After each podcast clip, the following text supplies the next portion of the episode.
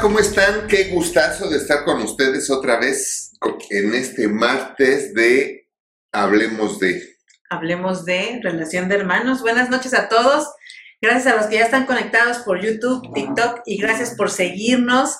No se olvide que usted es muy importante para Universidad de Vida. Es por ustedes que hacemos todo este trabajo, toda esta labor de poder tocar y abordar algunos temas eh, de la vida práctica, de la vida diaria que tenemos que poner en orden. Sabemos que siempre podemos eh, alcanzar una mejor calidad de vida, pero para eso es necesario, para alcanzar una mejor calidad de vida es necesario siempre aprender, dejar el desconocimiento y atrevernos a aprender a hacer las cosas que necesitamos hacer para poder avanzar en nuestras vidas. Y bueno, pues esta noche es Noche de mitote, así es que no deje de mandar sus preguntas, ya tenemos por ahí algunas. entonces no deje de escribirnos para mandarnos sus preguntas acerca de este tema que estamos dando. Y también no se olvide de compartir el link de esta transmisión, no se olvide de compartir el link de esta transmisión a otras personas que usted conoce, amigos, familiares. Estamos seguros que a alguien le va a ser muy útil, a alguien le va a ser muy útil el que usted le comparta el link. Invítelo a que se suscriba porque eso también nos ayuda mucho y es muy bueno para él. Si le da clic en la campanita le van a llegar las notificaciones cada vez que se sube material nuevo. Así es que bueno, pues... Ayúdenos a compartir, eso es vital. Recuerde que triunfar es compartir y compartir es triunfar. Y bueno, pues este es un tema que también, como muchos, hoy en día se, se ha ido perdiendo, hablando del conocimiento de cómo educar a los hijos para que tengan una buena relación entre hermanos, ¿no? Siempre es uno de los grandes conflictos también en las familias porque hay conflictos de hermanos que crecen con ellos y pues, algunos hasta la tercera edad. Sí, es lo que te iba a decir. Que si no es que hasta más. Entonces, este, lo primero que tenemos que saber como papás es que, y fíjate, quiero regresarme un poquito antes de, ser como papás, eh, precisamente como se ha perdido todo este conocimiento del, que hemos venido hablando en los mitotes, por eso es que cada vez hay más eh, personas jóvenes que no quieren tener hijos. Sí. Porque dicen, es que pues ya no, ya, ya hay un como mecanismo de autodefensa, ¿no? O mecanismo de defensa este, de, ¿sabes qué? Realmente sé que no sé. Sí. Realmente sé, sé que no sé cómo educar a, unos niños, a unos hijos, entonces por eso mejor prefiero no tener hijos, ¿no? Así es. Porque sí, realmente cuántos podrías decir que tienen conocimiento de causa de cómo educar a los hijos para que estos sean pues, buenos hijos, ¿no? Así es. Entonces, como se ha ido perdiendo este conocimiento y cada vez son más evidentes los problemas que hay eh, entre hermanos en la educación de los hijos y en las relaciones conyugales, por eso es que cada vez son más los que no quieren tener hijos, ¿no? Son más los que ni siquiera uno, son más los que ni siquiera se quieren casar. Sí, claro. Porque ya, no, ya no tengo el suficiente conocimiento como para hacer que mi matrimonio funcione y sea duradero. Así es. Ni tengo el suficiente conocimiento para tener un hijo, mucho menos dos o tres o más. Y saberlos educar independientemente del alto costo de, la vida hoy en día, ¿no? Sí, porque además la repetición de las conductas que se tienen en una relación desde con los padres, con los hermanos, con todo eso, eso lo vamos trasladando a nuestra vida adulta. Definitivamente es. algo que nos volvemos más conflictivos cuando somos adultos. Claro. Y ya no importa si es el hermano o no, ya ahora es no con el hermano nada más, sino ahora es con todos. con todos. Ahora es, me, voy a, me relaciono mal con todos. ¿Cómo voy a aprender a llevarme bien con un cónyuge si nunca me enseñaron ni aprendí a llevarme bien con un hermano? Sí, así es. ¿Me explico? Y ese es el tema. Como padres tenemos que saber, y aquí empezamos con el punto, uno de los puntos muy importantes, en cuanto a, la educación de los hermanos, ¿no? Me gustaría manejarlo así. En cuanto a la educación de los hermanos, es que tienes que saber una cosa, el amor entre hermanos se cultiva, sí. se enseña, se procesa y se progresa. Eh, desde pequeños es algo que tenemos que cultivar en los, en los hijos desde pequeños. Es decir, no ser papás flojos, que no les enseñemos a nuestros hijos a quererse entre sí. Porque eso es algo que pasa mucho. Ya hay mucho papá ignorante, pero también hay mucho papá flojo. Sí, claro. Y, educar es cansado. Claro, y, le da flojera le da flojera eh, pararse a enseñar o apagar la tele para enseñar, le da flojera este, llamar la atención o regañar, le da flojera estudiar un curso para padres. Sí, claro. ¿No? Para aprender a evitar esos errores. Para finalmente, y saber cómo educar a mis hijos, ¿no? Sí, hay rivalidades porque los papás porque no como papás nunca detuvimos la rivalidad. Así es. Ese es un punto importante, nunca, porque podemos decir que es normal y tal vez aquí entra mucho, ay, es que es normal que todos los hermanos se peleen, es que es normal que los hijos tengan siempre... Esa es una justificación evasiva a la problemática que los está inundando. Sí, sin embargo, sí, sí es algo que se, que se usa mucho para justificar el que no el que los niños, ay, no, pues todos los hermanos se pelean, todos los hermanos se agarran del chongo, todos los hermanos... Y no debe de y ser. No debe de ser así. todos los hermanos se agarran del chongo porque todos los padres son... Los dejan. han fallado. Han así fallado. es. Y no, y no porque, y no porque muchas veces no es por porque no quieran o no saben más bien cómo parar eso, ¿no? No es fácil, sobre todo cuando hay hijos dominantes, que en todas las familias normalmente los hay cuando hay hijos dominantes y hay otros hijos que son menos dominantes y el abuso de uno con, el otro. Eso lo resuelves con todo es educación. Todo es educación. Porque también incluso, fíjate, hablando de, de, dominio, de dominio, incluso también tienes que educar de tal manera, sí debe de haber hermanos dominantes. Y es por edades. La jerarquía del mayor al menor.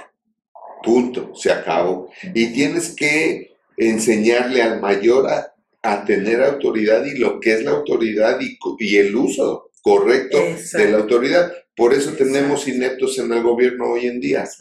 O subalternos. Sí, porque si a un hijo mayor, nada más porque es mayor, le das la autoridad y no le enseñas cómo usarla, se vuelve autoritario. Exactamente. Y entonces es otro problema. Sí, entonces va a abusar de los hermanos menores. Así es. Entonces ahí es un tema interesante. Es, lo que le tienes que enseñar. A ver, tú eres el hermano mayor, tú eres el más responsable, tú eres el responsable de tu hermano menor y más cuando nosotros no estamos. O sea, tenemos que entender que en esta vida todo es un sistema de responsabilidades y como papás se los tenemos que enseñar a nuestros hijos. Si tú no enseñas a tus hijos a tener responsabilidades, pues qué clase de trabajadores vamos a tener después. Sí. ¿No? Sí, así es. Por eso no se quieren casar, porque casarse es una responsabilidad porque es un compromiso. Si nos juntamos, pues así como nos juntamos, pues igual que los animales nos dejamos. Sí. ¿No? Sí, arrastra muchas cosas para las relaciones posteriores. Exacto. Y desde niños, por eso es que la mejor educación debe de ser cuando el niño está, cuando es un niño. Exactamente. Cuando es un niño, porque tú eres el hermano mayor y, y tú tienes la autoridad. Así es. Y tú eres el hermano menor y tienes que obedecer a tu hermano mayor. Si estableces orden, no va a haber problemas. Y, enseñarle al hermano mayor, como bien decías, a no abusar ni pasarse de la raya como hermano mayor, porque, entonces le, va peor. Sí, Entonces te va mal, chiquitín. así es. Sí, porque Desde hay luego. hermanos que abusan de Y los chicos. entonces, ¿qué va, ¿qué va a suceder? Se empiezan, obviamente, a establecer en sus eh, niveles de autoridad, en sus funciones y en sus responsabilidades. Sí. Y siempre, obviamente, con el amor como bandera, ¿no? El amor como bandera. Es tu hermano mayor, menor y lo tienes que cuidar. Y es tu hermano mayor y lo tienes que obedecer. ¿Tú sabes cuántos problemas hay? Te voy a decir, es impresionante. Pero la mayoría de los problemas entre hermanos surgen porque no se establece este orden. Claro. No se establece este. claro. Yo no he visto, o sea, yo he visto hermanos donde tienen bien claro quién, quién es el mayor, quién es el menor Sí. y la autoridad que tiene uno y el otro y todo, y no hay... Conocimos a Pepe y Isaac. O sea, no eran mis respetos, ¿te acuerdas de. Pepe? Y los hijos. Tú trataste bastante con... ¿Era hijo de quién? De Pepe. No me acuerdo de quién, De, pero de Pepe, de Pepe, era hijo de Pepe. Que me dijiste es que hab- habla igualito, o sea, parece él pues sí era el hijo. Pero, por ejemplo, ellos, y te estoy hablando de unos hermanos socios, socios en una empresa, en una gran empresa, y el hermano mayor, menor que te gusta que tenía 55 años, por ahí así, y el mayor unos 60, una cosa así, y a esas edades el hermano menor se le cuadraba al hermano Sí. mayor. Deja ver qué dice mi hermano. Sí. ¿Sí o no? Sí. ¿Y cómo se llevaban? Sí, ¿Cómo se cuidaban? pues. O sea, de verdad. Y, y aquí hay un, hay un punto bien importante en lo que estás diciendo, porque esto solamente se logra cuando se desarrolla el criterio de los hijos, claro. tanto del menor como del mayor. educación. Así es, porque finalmente si no hay un buen criterio en el mayor, aunque sea el mayor, también ese es otro punto, ¿no? A veces sí es por la edad, pero si el mayor Claro. está del nabo y el que más, el que mejor criterio ha desarrollado es el menor, a veces esas cosas son las que vienen a causar muchísimo rompimiento en las relaciones entre hermanos, celos, por supuesto, rivalidad, que esas son de las cosas más fuertes en la relación de hermanos, que muchas veces se provoca por lo que decías, ¿no? La falta de educación de los padres en cuanto a que tenemos que entender que no, deben, no debemos de hacer hijos competidores, tenemos que hacer hijos competentes, que Así es muy diferente. Ser competente no es lo mismo que competir. Exacto. La, gente se pone a competir ahora por todo, ¿no? Y ahora, ¿y tú por qué vas a mandar? ¿Y tú por qué vas a decir? ¿Y tú por qué vas a tener la última palabra? ¿Y tú por qué vas a hacer esto? ¿Y tú por qué vas a hacer lo otro? Eso se llama competencia. Eso se llama competencia, pero no necesariamente alguien que está en la competencia constante es competente. No necesariamente. Y yo, por, yo ¿y por qué va a, a subir de puesto? Y esto pa- lo vamos, lo vemos en los adultos. ¿Y por qué él va a subir de puesto si yo tengo más años? Y discúlpame, no te hacen los años, te hace lo competente que eres. Entonces ahí es donde nos confundimos mucho porque nos enseñan a competir y a ver quién saca 10 y a ver quién esto y a ver quién lo otro. No, tú tienes que saber y enseñar a tus hijos un criterio de que la única competencia que ellos deben de tener es con ellos mismos Ajá. con ellos mismos para que ellos entonces puedan desarrollar una, un, un crecimiento, ellos puedan tener un crecimiento de criterio, de sentido común, de aprender cómo, de tener un conocimiento de cómo se llevan las cosas en la vida y de no arrastrar con esa competencia tan dañina que, bueno, sabemos que daña mucho, mucho las relaciones y hay historias de hermanos que son impresionantes porque no se puso un alto a la rivalidad a tiempo, porque no se supo poner en su lugar a cada quien, y lo digo con toda la, la extensión de la frase, poner en su lugar a cada quien. Este, y a Así veces ese es el es. problema. Así es. Estar supervisando, a ver, el hermano mayor, cómo estás haciendo Sí. las cosas, cómo está haciendo, y luego al hermano menor, Sí, claro. porque la rivalidad nace mucho en el hermano menor. Es Sí, un mal de hermanos menores. Entonces no tienes por qué competir con tu hermano mayor. Es tu hermano mayor y, y, y, y punto, sí, ¿no? así es. punto. Y los dos en su lugar, en su sitio y con orden y con amor. Claro. Y es, y es hablar con ellos, es hablar con ellos, nada más es es hablar con ellos. Eso es todo, todo lo que, lo que hay que hacer con, con los hijos, ¿no?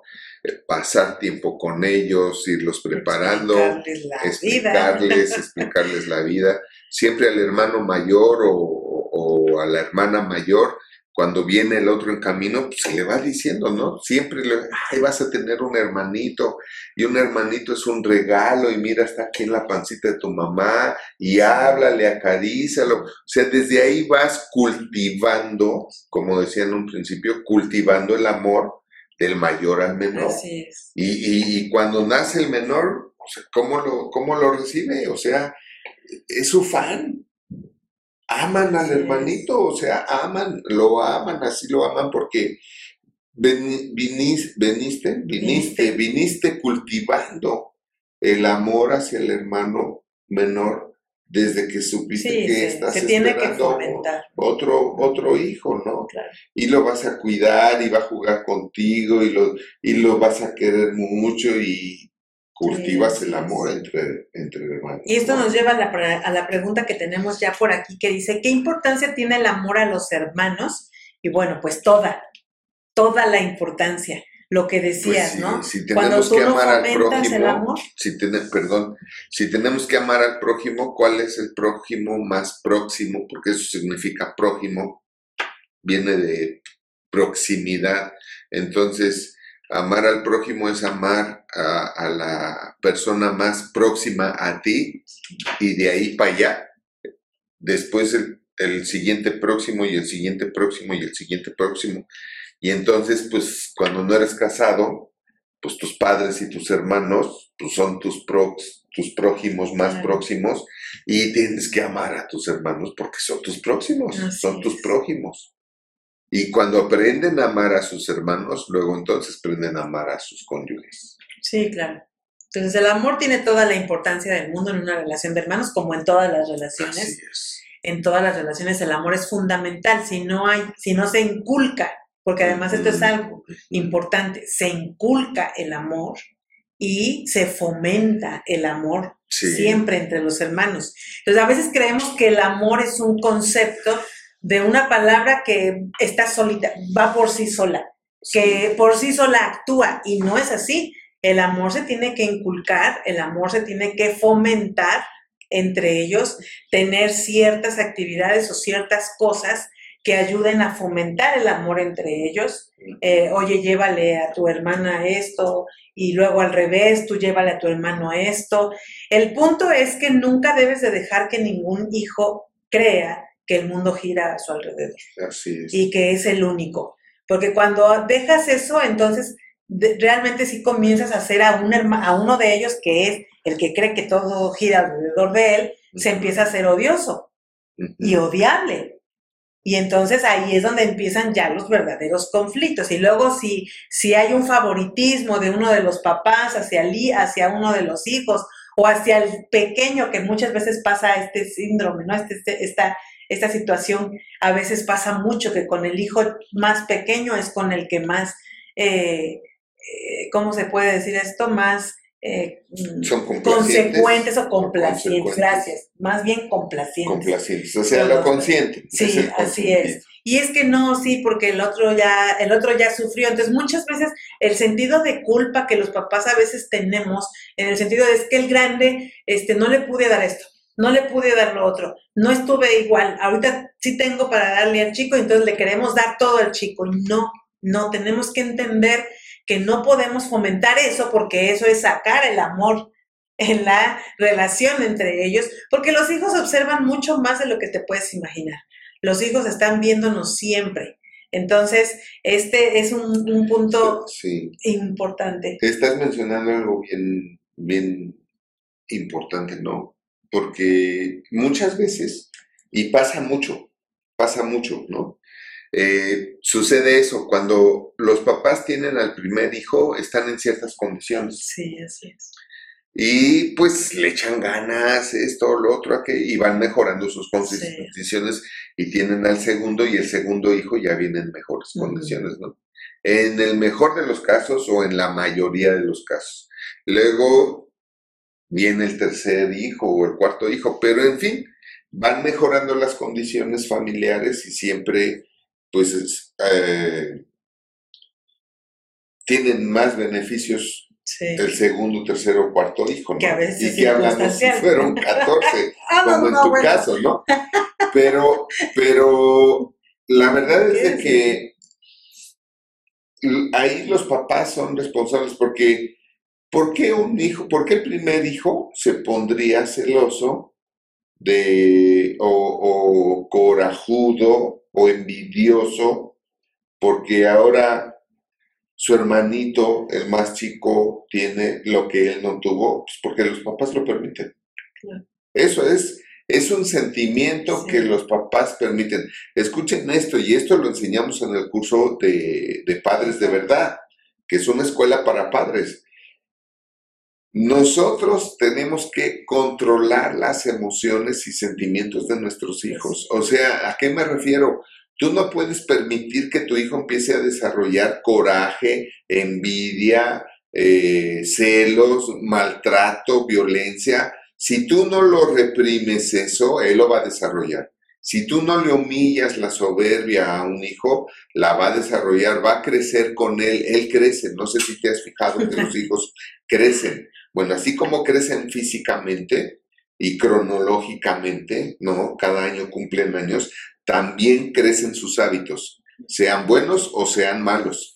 También crecen sus emociones, sus intenciones, sus actitudes, sean buenas o sean malas. Y si tú no controlas que tengan buenos hábitos, buenas actitudes, buenos sentimientos, buenas emociones, Buena formación de buena formación, o sea, entiende esto que, y eso es lo que en el fondo significa también patria potestad. Tú tienes la patria potestad de tus hijos porque tú tienes el padrerazgo y el poder del padrerazgo para encauzar a tus hijos a ser personas de bien. Y eso lo tienes que hacer desde chiquito. Antes era muy, muy visto el hecho de, muy fijados, ¿no? Ahora a los papás les vale un cacahuate, pero antes todos se fijaban, llegaba un- una familia y, y todo el mundo se fijaba cómo se portaban los hijos, porque los hijos eran motivo de vergüenza o de orgullo de, de- de la familia que llegaba. ¿Y cuántas veces llegaban los hijos? Y los hijos, buenas tardes, buenas tardes, y sentaditos en un lugar con las manos atrás. O llegan y...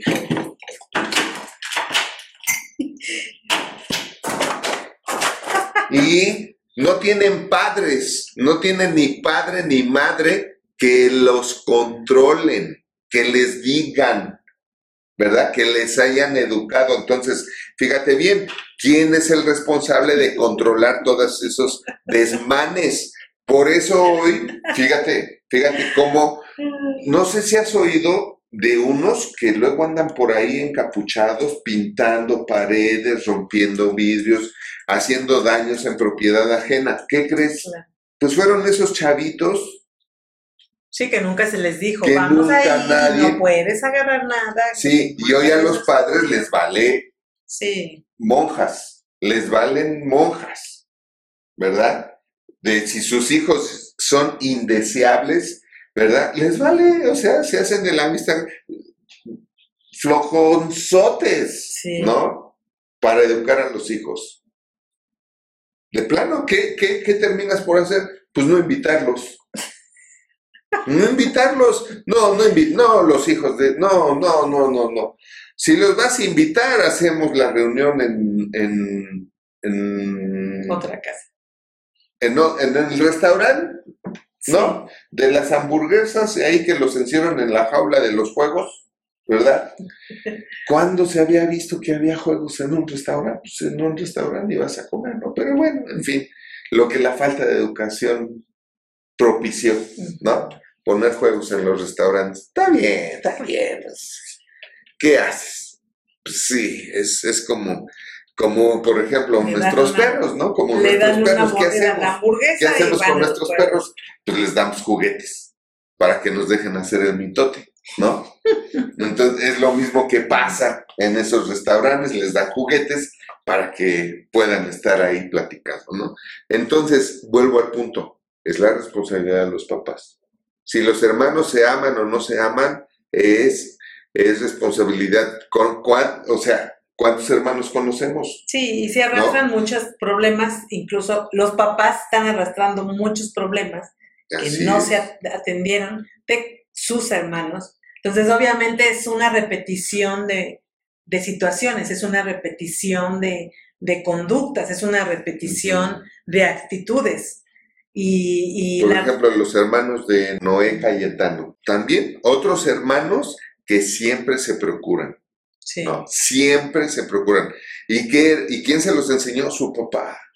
Oye, qué bien se llevan ustedes entre hermanos. Mi papá nos enseñó. ¿Te acuerdas? Mi, sí. mi papá nos enseñó, maestro. Él nos decía, siempre entre hermanos se deben de querer, se deben de amar, se deben de cuidar y se deben de ayudar. ¿Y cómo se deben de ayudar? Y son hermanos que alguien quiere, se le ofrece una oportunidad de comprar una casa y ¿cuánto te falta? Tanto, aquí está, órale, ahí no lo pagas y compran la casa de oportunidad, que una camioneta de oportunidad, que otra bodega, ¿verdad? Porque ellos son empresarios, que otra bodega para hacer crecer el negocio, ah, está entre todos, se cooperan y ahí se están ayudando, todo el tiempo se están ayudando. Que nos hace falta una casa en Acapulco, ah, pues hay que buscarla. Y entre todos, su casa en Acapulco, ¿no? Su casa en Cuernavaca, entre todos, para que vayan el fin de semana, ¿no? Así es. Alberto Martínez, por ejemplo, también, gran amigo también. ¿Cómo se llama su hermano? Y también entre hermanos, bien educados, hasta son socios y socios y se han ido para arriba. Así es. Entonces, es un tema de los papás, que los papás, ¿sabes qué? Obedece a tu hermano. Que ya acá en corto, si el hermano mayor se equivocó esto o lo otro, le explicas, le enseñas y lo corriges. y le dices, y cuidado y te vuelvas a pasar de listo. Eres el hermano mayor y tienes que amarlo y quererlo, no abusarle de él. Entonces, lo que decíamos en un principio, cultivarlo, el amor y enseñarles, educarlos. Eso es vital, ¿no? Eso es vital. Dice esta otra eh, persona, dice, a la, a la muerte de mis padres y por diferentes pensamientos malos entendidos y temperamentos, mis hermanas y yo nos distanciamos. Aunque no les guardo rencor, ya no deseo buscarlas ni reunirme con ellas. ¿Estoy mal? Bueno, aquí y desde el principio nos está dando pie al tema, ¿no? Que es el tema del perdón. Sí. Cualquier relación, cualquier relación se puede fracturar, desde luego. Todas las relaciones son vulnerables a fracturarse, a dolerse, a dañarse, a lastimarse, ¿no? Qué bueno que no les guardes rencor. ¿Cómo sabes que no les guardas rencor? Porque muchas veces podemos, podemos, ¿qué dice rencor? Rencor. Rencor. ¿Cómo sabes que no les guardas rencor? Pues uno sabe que no guarda rencor si te acuerdas de lo que pasó y no te hace volverte a enojar o no te causa eh, tristeza, dolor o rabia. Ofensa. ofensa otra vez. O sea, no les guardas rencor porque te acuerdas de ellos o de las situaciones y no te mueve nada a emociones negativas, ¿no? Eso es efectivamente, así sé que no les guardo rencor. Y si es así, te felicito. El hecho de que ya no deseas buscarlas para reunirte con ellos no está mal. Hay varias opciones ante el perdón y por eso comentábamos en el mitote pasado, yo creo que ahora para diciembre podemos hacer una serie de, varios temas del perdón porque el perdón pues, tiene muchísimos, muchísimos este, eh, aspectos. que hablar, ¿no? Pero no, lo importante es eso, realmente, que no sientas tu rencor, dolor, coraje, ira, eh, porque eso quiere decir que tú estás sana y no hay nada que te esté haciendo daño de lo que haya pasado con, tus hermanas. Y no estás obligada a, buscarlas ni a reunirte con ellas. Esa es una opción del perdón. Lo ideal sería que fueras, después del perdón, fueras al siguiente paso que es la reconciliación. Y ahí sí tendrías que buscarlas. Entonces, al final de la historia y antes que todo, qué chistoso, ¿no? Al final de la historia y antes que todo, son tus hermanas. Sí. Entonces, eh, pues yo también soy hermano y siempre llevas a tus hermanos en las entrañas, diría, ¿no? Y es muy común esto, esto que pasa de que los padres mueren y ya, se acaba. Mientras los padres están, Sí, está ahí la- los hermanos, están ahí la- los hijos, eh, está toda esta sí, cuestión de verse, todo de bien, todo ¿no? eso. Obligado. Pero cuando ya los papás, en muchas familias sucede esto, Sí, se que cuando los ya los papás y- se mueren, ya cada quien agarra su rumbo. También tenemos que entender que obviamente la relación con los hermanos debe ser cercana en cuanto de ti dependa, porque también es, ese, es- ese es un punto en cuanto de ti dependa. Sin embargo, también tenemos que entender que ya cada quien tiene su vida. Y eh, a tú siempre haz lo que tengas que hacer. Yo eso es lo que digo siempre, ¿no? Yo siempre, siempre haz lo que tengas que hacer, búscalos, o sea, siempre escribir. Y no necesitas hacer pláticas, simplemente espero que estés bien, espero que te encuentres bien y aquí estamos, este, que sepan de ti. Pero Viene una época muy bonita que es. Navidad, que uno puede aprovechar para mandar besos, abrazos, Sí. bendiciones, tarjeta, Sí, algún claro. Oye, vamos a hacer una posada, ¿cómo ven? ¿Les gusta? Sí. ¿Les parece? Vamos a organizar una posada. Y una vez que organizan la posada y se reúnen en su posada o lo que sea, eh, hablar no de lo que fue doloroso, triste o de lo que se hicieron entre ustedes, sino hablar de cosas padres. Sí, porque- Y si alguien quiere pedir perdón, pida perdón. Sí, porque también es cierto que a veces esas reuniones se convierten más en una reunión de reclamos, ¿no? Y de que no, y, y, y- y luego muchas veces si hay alcohol, si hay, eh, a veces los hermanos, eh, o sea, es, es todo un, porque además aquí ella mencionó, dice que por diferencia de, de temperamentos, de, de actitudes, de cuestiones del alma, que muchas veces ya no embonas, ¿no? Eso también es muy entendible cuando a veces tú ya has avanzado de alguna manera y vas y chocas con una, con, con sí los amo, son mis hermanos, son todo, pero chocas con su, con sus formas de vida, también ahí es complicado. Pero nada que no se pueda, yo creo, resolver en Claro. cuanto de ti dependa, lo decía hace un rato, creo que ese, ese punto es muy importante. Tú haz lo, con lo que te vas a sentir en paz tú de hacerlo y que no se te vaya a ir el tiempo, ¿no? Y que después de pasado el tiempo, alguno de tus hermanos ya no vaya a estar o ya no vaya a, o, o vaya a faltar y te vayas a arrepentir de no haberlo buscado, de no haber hablado con él, de no haber estado con él. Entonces, finalmente, depende siempre de dos para que haya una relación. Recuerden que se necesitan dos. No se puede con solamente una parte y los dos tienen que tener una buena voluntad para que la relación se pueda continuar o se pueda retomar en, en- en este, en este caso. Sí, es vital eso. Y inténtalo.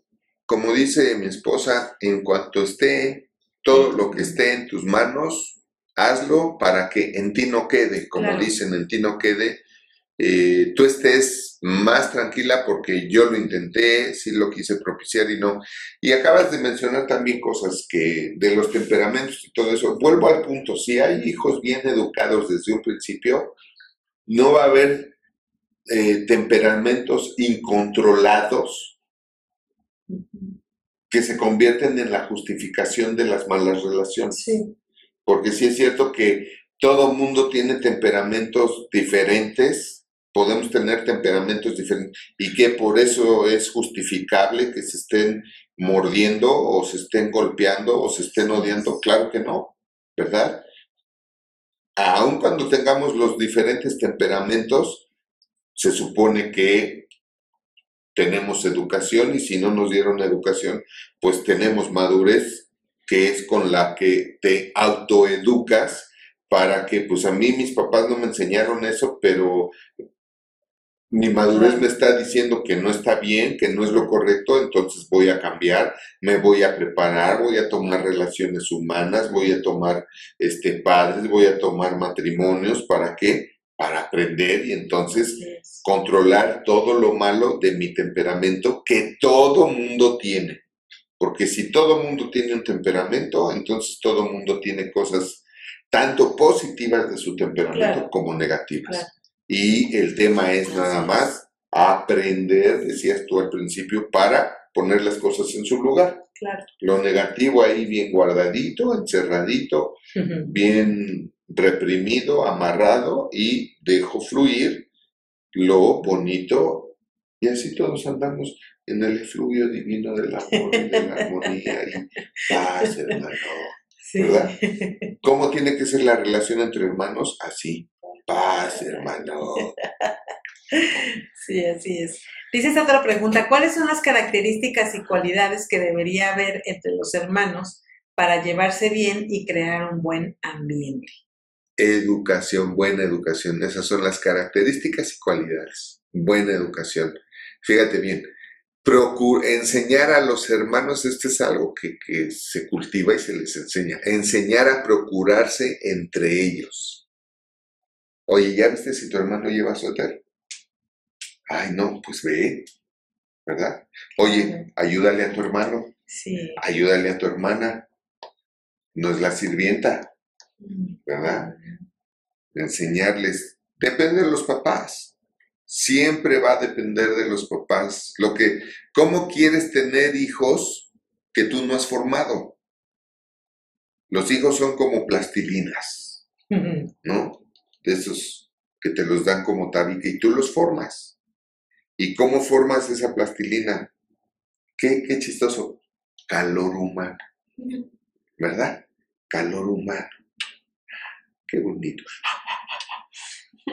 ¿Verdad? Y formas a tus hijos con las cualidades y características que debe de haber entre ellos para que se amen. Sí, porque además todos los no, hijos... no, no puedes permitir, perdón, no. no puedes permitir que se hablen mal. Ahora, si tú eres flojo y dejas que se hablen como se hablan, pues por eso no son los hijos, son los papás los que Sí. necesitan primero luego la educación, ¿no? Y la formación como padres para que luego entonces hagan buenos hijos. Entonces, eso es, eso es lo, que, lo, lo que tenemos que hacer Sí, que tú, tú les cultives el amor entre ellos, la consideración entre ellos, el respeto entre ellos, no permitir si se hablan mal, si se pelean, castigo rotundo, castigo rotundo. Esta la pagan y grande para que les duela y no vuelvan ellos a permitirse hablarse mal. No vuelvan ellos a permitirse pelear o empujarse o golpearse. Sí. ¿no? Yo una vez encontré a mis hijos, los mayores, este, jaloneándose y tirándose y estaban, pero bien entrados. Y les puse una, en aquel entonces no era penado. En aquel entonces no era penado educar a los hijos, ¿verdad? Era, era, era muy respetable eso, ¿no? La patria potestad existía y se respetaba. Y les puse una que, óiganlo, jamás, jamás se volvieron a, aventar así como lo estaban haciendo y jalándose como lo estaban haciendo. Jamás. Y ustedes nacieron para amarse, cuidarse, respetarse y a ver, ¿te gustaría no tener hermano y, y que estuviera solo, con quién jugabas y esto, el otro? Y se arregló el asunto. Esto también es bien importante, fíjate lo que estoy hablando ya, estoy hablando ya de reflexiones y eso se les tiene que dar también mucho a los hijos, hacerlos reflexionar, hacerlos reflexionar. Sí, porque a veces actúan como si no necesitaran a nadie, ¿no? Oye, no estás bien, exacto, no estás es, bien, estás mal. No, no puedes decir esto porque le duele a tu hermano. Entonces ese va a ser un buen esposo o una buena esposa, porque van a pensar antes de abrir la boca, ¿verdad? Sí, así es. Muy bien, dice esta otra pregunta. Tengo dos hijas y una obedece más que la otra. por lógica, la que no obedece recibe más sanciones. Ay, este es un problema típico. Pero en ocasiones ella siente que somos injustos con ella y que queremos más a su hermana. Pero esto no es así. ¿De qué manera se lo podemos hacer saber sin dejar de poner disciplina? Ah, pues mira, yo sí le preguntaría, oye, ¿y cómo no quieres que, que quieran más a tu hermana si ella obedece. ¿Y tú no? Así es. Las queremos igual. Las dos son nuestras hijas. A ella la queremos por grandota y a ti te queremos por chiquita. No podemos quererla a ella por chiquita porque no es la chiquita. La chiquita eres tú. Y no podemos quererte a ti por grandota porque no eres la grandota, eres la chiquita. Entonces, es aterrizarle sus piecitos en la tierra y decirle, pero... Sus piezotes, ¿verdad? Pero, pero dime, dime, ¿quién crees que es más amable? O sea, ¿a quién crees que se le puede amar más? ¿A quién crees que se le puede querer más? ¿A quien obedece o quien no obedece? O sea, todo el rato te vas a casar y si te pones en mal plan, o sea, nada más porque eres esposa, ¿crees que te, tienen que, que, amar? O vas a ser mamá y nada más porque eres mamá, por default, así, ¿crees que nada más porque eres la mamá te tienen que amar? Hay mamás que no son amadas por sus hijos. Tristemente. Entonces, el tema es que aterrízala aterrízala. Obviamente, obviamente, vas a ir a, trabajar. alguien va a obedecer más que tú. ¿A quién crees que le van a aumentar el sueldo? ¿A quién crees que le van a promover, etcétera? Vas a una fiesta y tú te pones gruñona más que la otra. ¿A quién crees que van a invitar, a invitar para la próxima vez y a quién crees que ya no van a invitar? Entonces tú tienes que enseñarle a tus hijas que todo lo que piensan, sienten, dicen y hacen tienen consecuencias, en una dirección o en otra. Claro. Y eso es lo que va a hacer que la descompuesta se componga. Sí, para empezar tienes que dejarles claro que, como lo decías, ¿no? No te puedes comparar con el hermano porque no son iguales. Así es. No son iguales. Y nada más por ese hecho la más grande tiene unas responsabilidades que son mayores también. Ella es la mayor, sí, también tiene responsabilidades mayores que la menor, ¿no? La menor tiene las responsabilidades en un menor grado. Entonces, aquí es, algo, es cuestión de explicarles. Y eh, son cosas que muchas veces en un momento de sus vidas no lo entienden, ¿verdad? Porque son demasiado orgullosas, demasiado soberbias, demasiado egoístas. Que esto es algo que se tiene que ir rompiendo en el corazón de los hijos el egoísmo, ¿no? Cuando solamente piensan en ellos y, cuando no son capaces de pensar en los demás o, de pensar en los otros, o de solamente piensan en cómo se sienten ellos, pero no piensan en cómo se sienten los demás con ellos, ¿no? O sea, finalmente aquí ese es el punto, que tienes que estar siempre hablando con ella, explicándole eso, y dile, ¿tú harías eso? ¿Tú, tú eh, querrías más a alguien que no te obedece que a alguien que sí te obedece. Y no estoy hablando de una diferencia de amor porque a las dos se les ama, pero toda obediencia tiene su recompensa y toda desobediencia tiene su consecuencia. Así es. Y eso se lo tienes que dejar muy claro a todos tus hijos. Le puedes explicar bien fácil a tu hija, la, la que no obedece tanto. Si te regalarían dos perritos y uno te obedece siempre a la primera y el otro no, ¿a quién querrías más? ¿A quién le darías más premios? ¿A quién le darías más premios? ¿A quién castigarías más? ¿A quién castigarías más? Es así de sencillo, entonces hazlos pensar, ¿no? Hazlos pensar, hazlos reflexionar, explícales de qué se trata la vida, no porque sean niños no, no lo van a entender. Claro que sí lo entienden, desde luego. Oye, si llegan al nivel 2 de un videojuego, pues que no te van a entender a ti. Claro. dice esta, esta mujer también, dice, ¿cómo puedo detener como mamá una discusión entre mis hijos cuando ya son mayores de 12 años? Ay, pues, es, pues nada más diciéndoles que se callen. No hay, no hay modo. O sea, se supone que son tus hijos. Entonces se supone que te obedecen, que te respetan. Entonces, si están peleando, lo único que tienes que hacer, se callan. O, si te quieres ver más nice, silencio. ¿No? Si te quieres ver más como yo, yo les digo, calmation, ¿eh? Calmation. En español es calmación. y se tienen que callar. Así de fácil. Ahora el tema es si no te obedecen.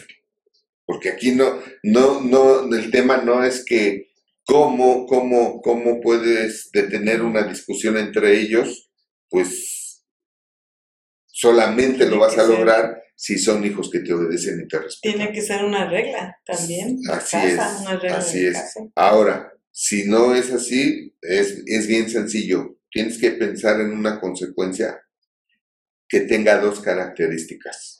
Número uno, que les va a doler bien y bonito. Porque además son mayores de 12 años. O sea, ya, ya se supone que ya no son chiquitines, ¿no? Ya deberían de tener prácticas de su edad, ¿no? Este, que están pubertos y esto sí, pero eso no los exime de no respetar y obedecer y ser mejores hijos de cuando eran a los ocho o a los seis, ¿no? Entonces. Sí, hay momentos donde tienes Y a lo mejor puedes decir, no, es que cuando tenían ocho años o seis años eran mejores hijos y ahora están bien descompuestos, pues fue la escuela. Pues los mandaste a la escuela y ahí. En las escuelas, escuchen esto, en las escuelas siempre se descomponen los hijos. El 99% de los hijos se descomponen cuando van a la escuela. Pues sí, ven Entonces, ejemplos. Exacto. Entonces, eso es a lo que van a la escuela, a recibir información de matemáticas, español, historia, geografía, artes gráficas, etcétera, etcétera, y a descomponerse. A eso, a eso, a eso van a la escuela los hijos. Y por eso tú tienes que, uno como padre tiene que estar bien pilas de no permitir que, porque van a la escuela, se descompongan, ¿no? Ver que, con quién se están juntando, qué amistades tienen, todo eso tiene uno que indagar, ¿no? Ahora, entonces decía yo que, ¿qué decía? ¿Cuál era la número uno? Ponerles una sanción. Ponerles una sanción que de verdad les va a doler así bien y bonito. Y número dos, que, que vas a ser capaz de hacerla porque existen las mamás huevo y existen las mamás aguacate. Las mamás huevo son las que tú agarras un huevo, no tengo ahorita, no sé si en la cocina haya huevo y aguacate, pero hagan de cuenta que aquí tengo un huevo. A ver, producción ya se está moviendo. Un aplauso a producción. Bravo, bravo, bravo. Fíjense bien. Está la mamá huevo y la, y la mamá aguacate. Entonces, sí conocen cómo son, ¿no? El huevo es lo que pone la, la gallina, gracias. No hacía falta, pero gracias, para que no se me vaya. Este es un huevo y este es el aguacate, ¿no? Entonces, la mamá huevo, fíjate, tú, tú, tú lo ves y mira, se oye duro, ¿ah? Se oye duro. Oigan, oigan. Hombre, no, esta mamá huevo. Uy, se oye re dura. ¿Sí o no? ¿Verdad? Ahí está la mamá huevo. Uy, y mira la mamá aguacate. ¿Ya viste? Pero ¿qué pasa si esta mamá huevo tiene unos hijos de 12 años que discuten fuerte y todo? ¿Qué va a pasar? se cae y se rompe. Se cae y se rompe. y la mamá aguacate no. La mamá aguacate es blandita por fuera, ¿no? Tiene una cascarita así suavecita. Quitas la cascarita y tiene eh, el fruto, ¿verdad? Verde, bien rico, impresionante, sabroso. ¿A poco no? Pero ¿cómo es su corazón? Firme, duro, firme, duro y seguro. ¿A poco no? Firme, duro y seguro. La mamá aguacate dice, se quedan sin juego de video durante un mes por haber discutido, por, por no haberse callado cuando les dije que se callaran. ¿verdad? No, pero es que mamá, que no sé qué, la mamá aguacate le pueden pegar, se puede ablandar y todo eso, pero sigue teniendo su corazón bien durito, firme, bien, ¿no? Ya dijo y ya dijo, ¿no? La mamá huevo le insisten y le insisten y le insisten y le rompen su cáscara. Le rompen su cáscara. Se acabó la mamá huevo. La mamá huevo es la que eh, me dejas ir a, la fiesta. Ay, no, ¿cómo crees? No, y menos con esos fulanos y, y tus amigotas, es, ¿verdad? Y termina diciendo que sí. Después de la insistencia, la insistencia, ¿verdad? ¿Qué haces? ¿Cómo le haces a un huevo para romperlo? Ahí estás, ¿no? Digo, este ya se me rompió, ya se cayó. ¿Verdad? ¿Cómo está?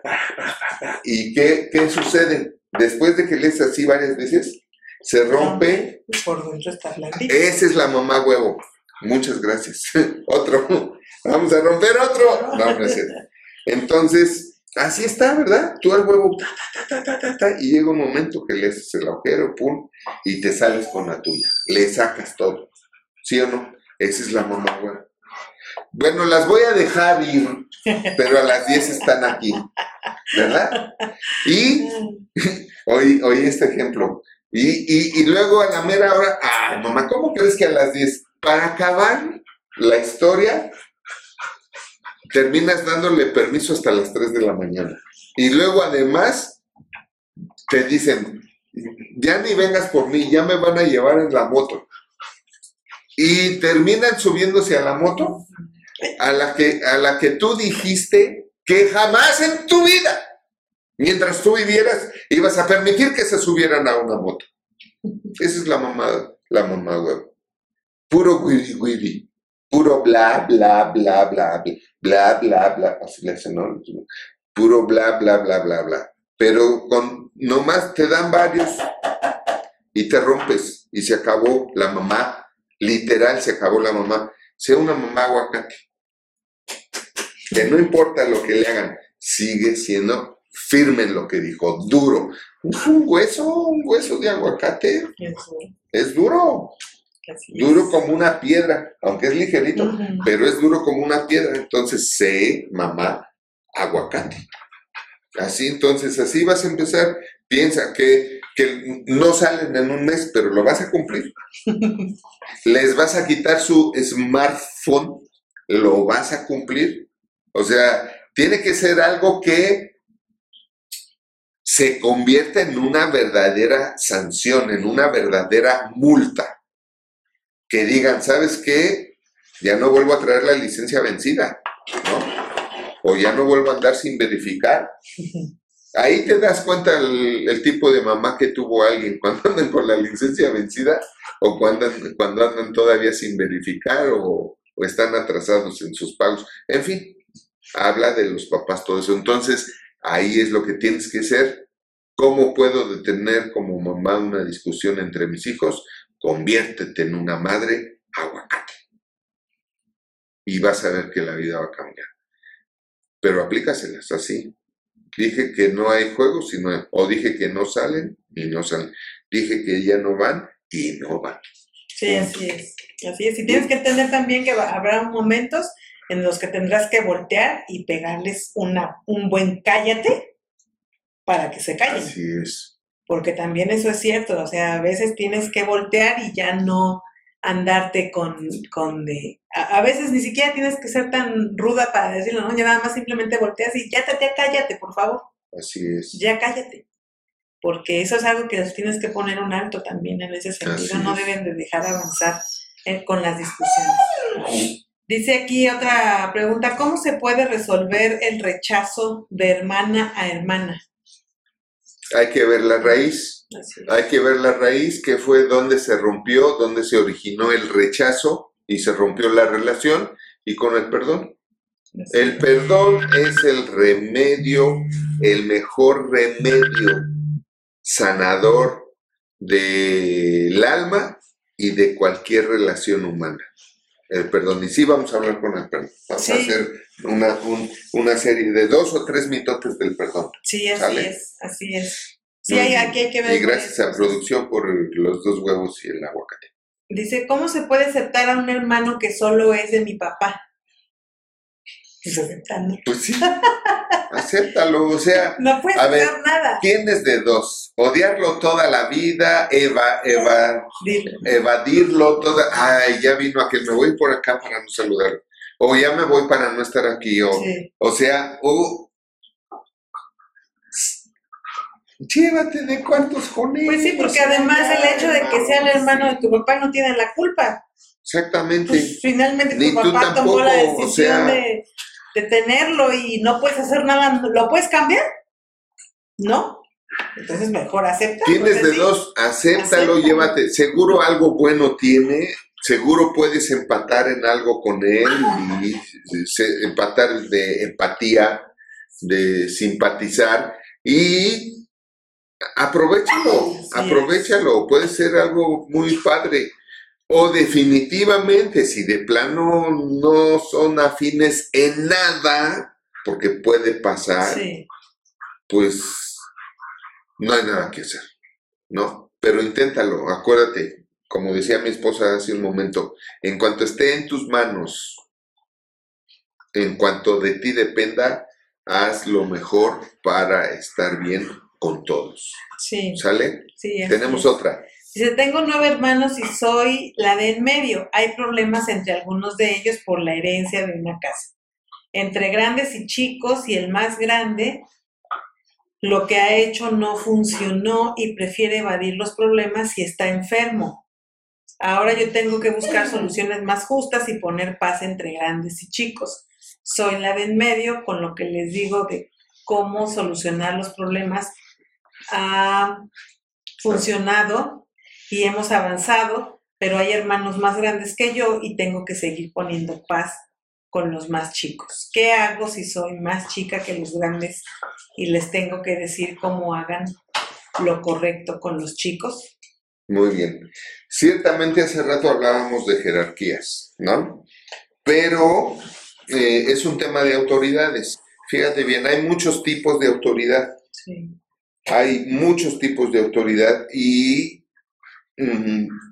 todos los tipos de autoridad, por ejemplo, hay autoridad soberana, autoridad del mayor, autoridad funcional, autoridad delegada, autoridad nominativa, o sea, un montón de autoridades. En este caso puede entrar en función la autoridad funcional. ¿Qué quiere decir esto?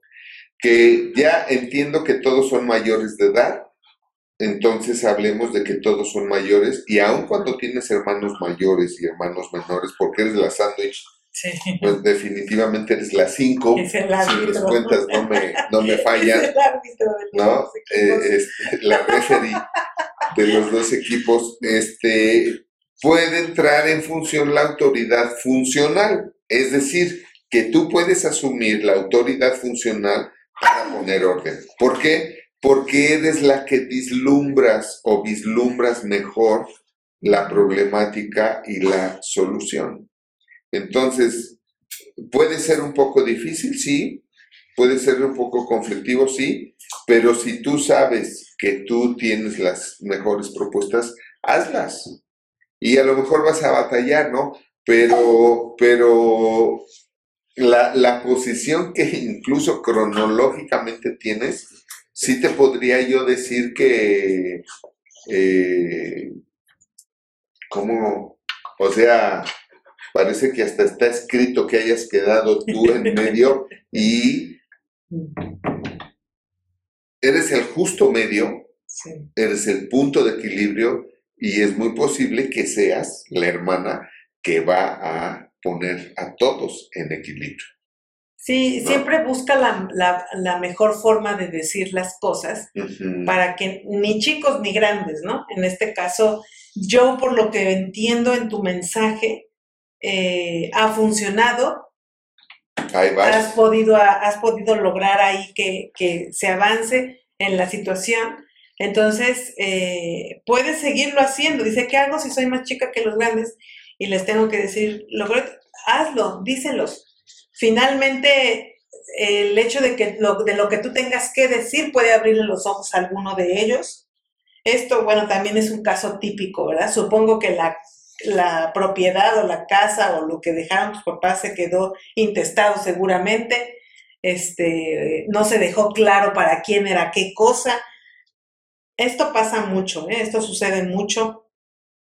Sí, Este, y- entonces y- no, no, no dejes de las decir. propuestas de una manera sana, respetuosa a todos. Siempre, siempre condúcete con respeto, tanto a los mayores como a los menores. Respeto a todos y haz tus propuestas y, y pregúntales qué opinan. Así es.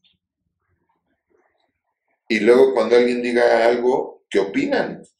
Vamos a votar, etcétera, etcétera. Son nueve, eso Sí, y aquí finalmente, pues sí, tú puedes ser el voto de calidad.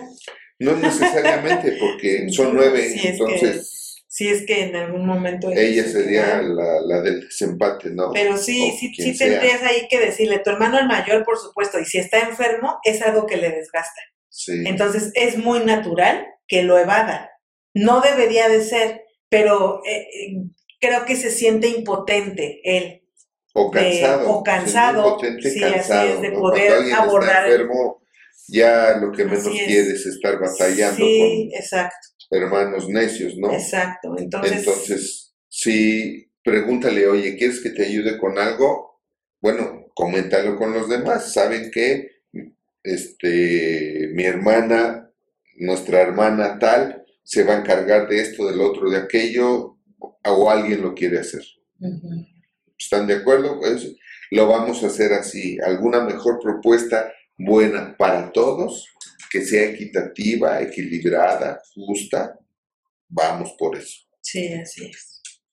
¿Sale? Dice aquí, ¿cómo puedo nutrir la relación con mis hermanos mayores si la diferencia de edad es de más de 10 años? Pues busca qué actividad o temas puedes tener con ellos. Busca qué sería lo que haría que ustedes se relacionaran mejor, ¿no? Sí, buscando también que a- para ellos sea agradable. A veces cuando pasa esto, a veces estamos buscando que solo se haga lo que nos gusta a nosotros y Sí, hay que buscar lo que les gusta también a, a a ellos. ellos, ¿no? Sí, 10 años, eh, entre más grandes vamos siendo, ya la diferencia de edad Se va. Se nota menos, nos afecta menos, ¿no?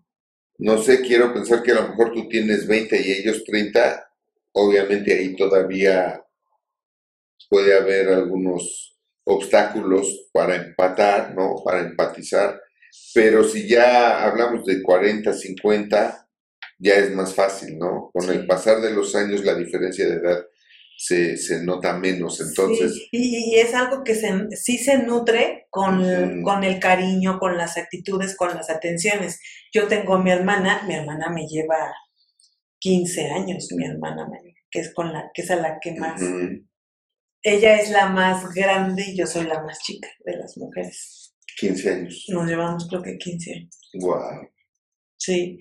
Entonces, Sí, este, y, con ella me llevo muy bien, o sea, y ha sido siempre, o sea, siempre con ella he tenido ese, pues ese cariño, ese cariño que lo, lo hemos expresado, ella lo expresa mucho más, hablando de que lo expresa con mis otros hermanos, ella lo dice y lo dice más, y este, y, y no, no ha habido ningún problema por la diferencia de edades. Yo creo que el ser empático también ayuda mucho. Yo este, sé de alguna manera cuál es su necesidad y, Sí. y trato de cuando Ser la veo, cuando estar con ella, es este, ser empático. Siempre funciona. Sí. ¿Qué es ser empático o de una manera objetiva que pudiéramos compartirles ahorita? Es que tengas un verdadero interés en ellos. ujú. Ten un auténtico interés en los demás. Eso es como vas a encontrar más empatía, ¿no? Sí, Un interés auténtico en los demás te hace pensar en su situación, en sus Exacto. circunstancias, lo que está pasando, cómo la está pasando, cómo le puedo ayudar, sí. este, y eso va obviamente a estrechar la relación. De hecho, algo que te podría decir que ayuda mucho es que no llegues a hablar de ti.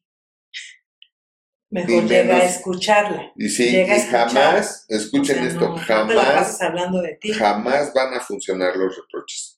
Ah, sí, claro. Siempre que llegas con una actitud, eso es soberbia, eso es orgullo, eso es, no es ni, ni, no es ni de clase, o sea, de educación, de que se ven y luego, luego empiezan los reproches y reproches y recriminación. Eso solamente lo hace la gente amargada, la gente que no ha superado, que no ha madurado, que no ha crecido, ¿no? Que habla, ah, tienes 10 años de no verla y se ven, o dos años, o los que sean, y te vuelve a repetir los mismos conflictos que tuvo contigo o con los otros hermanos o hijos o, o padres, o sea, te vuelve a repetir las quejas, porque no las ha brincado. Alguien que ya perdonó, que ya la libró. ¿no? Ya no se queja, ya, ya ni al caso, ni al caso, ya habla de cosas productivas, qué bien te ves, qué te has hecho, qué piensas hacer, cómo está eso. Siempre propositivo, propositivo, ¿no? Sí, así es. Conversaciones propositivas. Así es. Y pensando en ellos más que en ti. Eso es algo también muy interesante. Este, ¿tenemos alguna otra pregunta? Ok, dice aquí este hombre, dice, desde niños mis abuelos le dicen a mi hermano mayor que soy el consentido de mis padres. Por cuestiones de la vida tengo mayor éxito laboral que él y siento que tiene celos de mí. Yo quiero acercarme a mi hermano, pero él no quiere. Mm, qué buen punto. Mm, No sé si ya lo has buscado o ve por qué no quiere. O sea, búscale, entiendo perfecto, porque sí, también esto es... es, es Sí, como- lo, lo que los como- abuelos le dijeron lo, se lo metieron en, Sí, en el corazón y en la cabeza. y eso, fíjate cómo a veces sin querer queriendo, ¿no? Él se sintió min- minimizado de alguna manera.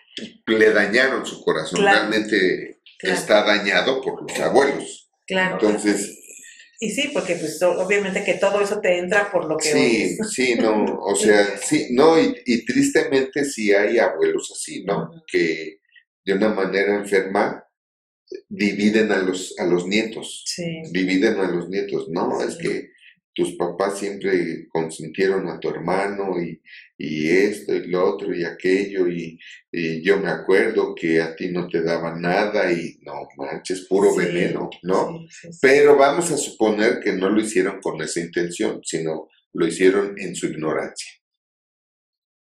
No, te- no sabían hablar, porque hay gente que no sabe hablar positivamente. ¿Estás de acuerdo? Siempre todo negativo, ¿no? Todo está mal, sí, menos yo. O todo está mal, incluyéndome yo, ¿no? Entonces, pero bueno, tú búscalo y Así es. invítalo a un café, a comer, cómo has estado, o sea, y procura portarte de una manera humilde para que él no sienta, él no vaya a sentir que le quieres presumir, Exacto. Porque Que- también a veces que eso lo se quieres hace humillar. inconscientemente. A veces es. cuando tenemos un éxito laboral, a veces inconscientemente adoptamos actitudes que no nos damos cuenta que las tenemos ni siquiera. Y entonces empezamos a tener esa prepotencia disfrazada, sin ¿no? querer. Exacto, y sí, inconsciente, inconsciente muchas veces, eh, porque a veces así también la sociedad nos, nos marca o nos empuja a tener ese tipo de conductas. Entonces aquí hay que cuidar mucho tu humildad, mucho, mucho, mucho, es cuidar ese punto de la humildad. Qué bueno que tengas éxito laboral, sería algo que también debería de celebrar, pero a- lo- le han envenenado, como bien lo decías, sin querer, porque estoy segura que de tus abuelos nunca ese fue su intención. Sin embargo, al estarles diciendo eso, obviamente envenenaron su corazón contra ti, que ese es el problema. Ni siquiera se dieron cuenta ellos que estaban haciendo una, una división entre ellos. Sí, porque e- es muy común que te divido de ellos para que me quieras a mí. Y es una enfermedad, ¿no? Es una psicopatía eso. Pero es una práctica muy común. Te voy a dividir de tus hermanos o de tus papás, porque se dan Sí, los abuelos, sí, sí. para que me quieras a mí, Sí, ¿no? Y pues está del diablo eso. sí, sí, sí. Y sí los Este- hay. sí los hay. Y, y hay, que, hay que cuidar eso, ¿no? Sí, pero sí, como decías tú, acércate a él en la medida de lo que tú, de lo que él te responda o te corresponda. Y, y siempre, siempre con humildad. Y déjale claro, déjale Siempre- claro, mira, yo no Te, tengo... enti- te entiendo perfecto, porque sí me platicaron de otro caso de, pues es que justo cuando voy a pasar junto a él, me da la espalda. De un hermano me decía eso de, de su hermano, ¿no? Sí. Y era el hermano may- menor, incluso, ni siquiera el mayor, era el, el hermano. Dice, pues voy a pasar junto a él y pues ahí dices tú, se va a dar la ocasión de nos saludamos y me daba la espalda. sí. Bueno, al buen entendedor, pues Sí. palabras. ¿no? Ahora, también tienes que te- quedarte con la paz en este sentido de que si él no quiere, no puedes obligar. Así es. Una relación se necesita que los dos quieran. Como decías tú al principio, Así en es. cuanto esté Pero en ti, cuanto de ti dependa, tú búscalo en cuanto y haz lo que necesites hacer Mm. para acercarte a él. Pero si él no quiere, tampoco puedes hacer nada. Y tienes que ser libre de esa Sí, carga. yo no dejaría de sembrar. Sí, no claro. dejaría de sembrar en el sentido de mandarle WhatsApp, ¿cómo estás, carnal o hermano o Juan, ¿no? Como se llame. Este, te mando un saludo, que pases buena tarde, buena semana, estoy al pendiente a ver cuándo nos tomamos un cafecito, tú avísame. Sí, así es. E- Eso es bueno, cuando tú le dices tú avísame, le estás dando su lugar, Claro. le lo estás honrando, entonces él va a corresponder, él, él cuando empiece a ver que tú le das su lugar como tu hermano y también como tu hermano mayor, él va, él va a corresponder. Desde luego que va a corresponder. Sí. Y sí tienes que ver, la verdad te lo digo de todo corazón, como decía mi esposa, que tú no hayas tenido comportamientos que le hayan faltado al respeto, porque eh, hay, hay, hay, eh, normalmente esto pasa en, en algunos hermanos mayores que por ser los mayores son intolerantes al irrespeto, a las faltas de respeto. Entonces, no te quiero ver porque siempre que nos vemos me faltas al respeto. Queriendo o no queriendo, me faltas al respeto. Entonces, no lo voy a permitir. Y menos si es un hermano mayor que tiene hijos y que los ha enseñado a respetarlo. Sí. Entonces, oye, si a mis hijos no les tolere que me faltaran al respeto, menos a ti. Sí. Entonces, sí, checa eso. Y incluso puedes tocar el tema. Oye, en algún momento te falté al Eso, respeto. eso era algo que, eso era algo que iba a comentarte. A veces no, no toda la gente es fácil hablar con ella o abordar los temas verbalmente con las personas. Por eso existen las cartas y existen Ahora, los lo mensajes. mejor para remediar esto, váyanse los dos al NPT. Sí. Váyanse sí. los dos al NPT y ahí les ayudamos. Van a regresar de abacho y becho. Sí, mándanos un WhatsApp y ahí te podemos mandar toda la información de este viaje que va a tener lugar en marzo. Así es. Así es que eso es excelente para este tipo de cosas. Para Tres días, este dos noches y no hay conflicto familiar que no se haya arreglado en el NPT. Así ¿Qué es. quiere decir? Nací para triunfar. Sí, ya, ya vas a dejar de sufrir. Sí. Para Si triunfar. depende de ti, te vas a dar cuenta qué es lo que tienes que hacer y si no depende de ti, vas a vivir en paz ya con la situación sin que eso te haga sufrir. Dice aquí, tengo hijos varones propios, pero quiero adoptar a una niña, pero no sé cómo hacerla sentir a ella parte de mi familia y que sus ahora hermanos la traten y cuiden como hermana. Bueno, número uno, te felicitamos por querer adoptar a, a un hijo, una hija. No hay cosa en el mundo, creo yo, más maravillosa que un ser humano pueda hacer que adoptar un hijo, ¿no? Ay, me llegó, me llegó, me llegó, me llegó mucho. Es que alguna vez pensamos, ¿te acuerdas? También de adoptar una niña. Pero bueno, mira, yo la verdad, después de felicitarte grandemente, este, eh, habla con ellos y ábreles tu corazón y diles, oigan hijo, ¿sabes qué? Tengo ganas de adoptar una niña, estamos sin posibilidades de hacerlo, pero obviamente va a ser su hermana, ¿no? Y de corazón tiene que serlo, entonces va a ser, tiene que ser bienvenida por todos. No voy a traer una niña que, a la que le ofrezcamos una familia y no la encuentre, no la halle. Entonces, quiero que estén todos conmigo en esto. Quiero saber que voy a contar con su aprobación y su amor para con ella, Claro, ¿no? Para con ella. Y vas, vas. sí. Sí, porque también para este tipo de cosas se necesita que ya los hijos que tienes tengan una formación del alma, hablando de sentimientos, de cosas que no se atrevan a decir que sean Sí. incorrectas, que no lastimen, todo este cuadro que tienes que ver para que nunca, nunca pase nada de lo que, o se diga algo de lo que después se pueda, se pueda lamentar o se pueda arrepentir, es. ¿no?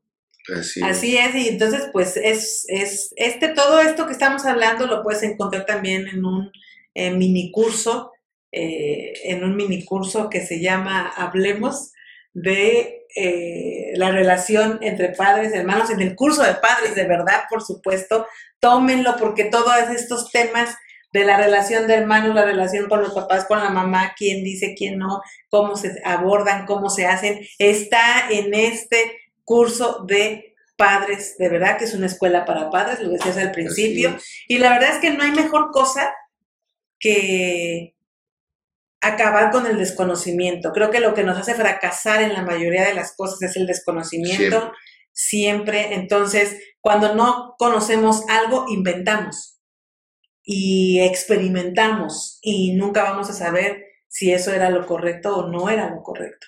Entonces, los invitamos a que se inscriban. Está la masterclass disponible para ustedes. Una masterclass gratis está disponible para ustedes para que la puedan eh, escuchar, para que puedan ver. Tenemos todavía una muy buena promoción de buen fin. Estamos ahí eh, poniendo la información necesaria en el chat y en la pantalla. Así es que de 8 mil pesos a solo 2 mil 500 pesos Por el, el buen fin. curso, wow, es un súper, súper, un Y esta promoción la vamos a tener. La va- hoy, hoy decidimos alargarla hasta el último de noviembre. Hasta el día último de noviembre vamos a tener abierta esta promoción del buen fin El buen fin de mes. de mes, el buen fin de mes, de 8 mil pesos a solo 2 mil 500 pesos. Así es. Y puedes también, tenemos formas de pago, puedes eh, hacer 15 pagos de 200, ¿qué? 50 semanales, 250 pesos a la semana o cuatro pagos mensuales de 800, 800 pesos. O Cualquiera de estas tres un formas único pago o un de único 2.500 está de muy buena la 2.500 promoción. pesos y va a ser un curso que no les va a dejar un tema sin haber visto o dudas de cómo educar a sus hijos. Así Es es. un curso muy completo con algunas tareas, algunas dinámicas, pero con tomar las clases te vas a ir del otro lado del- de, de las, de la barda, ¿no? Del otro Sí, lado de la es. situación. Así es que no lo, no lo desaprovechen, aprovechen este buen fin de mes para que tengan este curso padres de verdad, porque van a ser padres de verdad porque normalmente muchos simulan que son buenos padres, pero aquí se van a convertir en padres, en buenos padres de verdad. Y tenemos también el mini curso, bueno, el, El diplomado, diplomado. el diplomado que se llama Vivir Mejor, que también está de promoción por este buen fin, que de 11.550 está también a 2.549 pesos. Abuelita de Batman fue tu nieto, ¿verdad? Entonces, aproveche, aproveche también esta super promoción. Este diplomado son 66 masterclass. 66 masterclass que también le va a dar muchísima información, muchísimo conocimiento. Abordamos todos los temas que enseñamos aquí en la Universidad de Vida. Imagínense, 66 masterclass de por vida para que usted las tenga ahí en su almanaque y las esté escuchando las veces que quiera. Si usted maneja, escúchale durante eh, Sus trayectos. sus trayectos. Y si usted no maneja y toma el transporte, escúchelas en el transporte. Va a ver que aproveche su tiempo, invierta su tiempo Sí, en usted y usted va a ser grande. Así es que regístrate sin compromiso, envíanos eh, la, te podemos enviar más información si así lo, lo requieres, si así lo quieres, y también pues puedes acceder a la masterclass gratuita que tenemos disponible para ti. De igual manera tenemos el curso de mujeres, el curso de hombres, el curso de jóvenes también y el curso de matrimonios, de verdad lo tenemos también en promoción de buen fin y también lo estamos haciendo un buen fin de mes para que ustedes puedan aprovechar y puedan invertir su dinero, le puedan dar un buen fin a su dinero. La verdad es que a veces gastamos en cosas que no necesitamos y esto estoy segura que todos los que Así están es. viendo esta, este mitote lo necesitan, les va a servir mucho para su vida. Se en cualquier nivel de calidad en el que estés Así viviendo, es. te vas a ir a otro nivel, a otro Así nivel mejor. Y qué padre cuando uno aprende a vivir, es cuando uno hace que la vida sea bella, porque tú ya previenes Sí, y evitas tener muchos problemas así es. que no hay necesidad de tenerlos Sufrirlos. y de sufrirlos. Así Así, es. es. Pues Bueno, muchas gracias. Muchas gracias por habernos acompañado. No se pierda el próximo mitote del próximo martes 29 de noviembre a las 8 de la noche. Vamos a estar nada menos con el tema de los celos. Aprovechando la nueva ley de que ya no puedes ver el celular de tu pareja porque ya es invasión a la intimidad y es delito, y es delito, aprovechando ese tema, vamos a hablar de los celotes. Entonces, hagamos mitote el próximo martes 29 de Sí. noviembre, 8 de la noche, con el tema de los celos. Los esperamos, conéctense, no nos dejen. Acuérdense que si usted activa la campanita, le va a llegar la notificación de cuando estamos empezando a transmitir o subiendo algún contenido. Todos los contenidos que hay en nuestro canal de YouTube son gratuitos. Hay contenido de mucho valor para que usted pueda aprovecharlos. Aprovechelos, aprenda, documentese, por favor, escuche, tome, Cultívese. cultívese para que usted pueda entonces también ayudar a otros a cultivarse. Así Los es. esperamos dentro de ocho días. No se olviden, no se olviden nunca que la vida es bella cuando Se se sabe, sabe vivir. vivir. Y conviértase en una mamá aguacate. Nos vemos la Nos próxima. vemos la próxima. Buenas noches.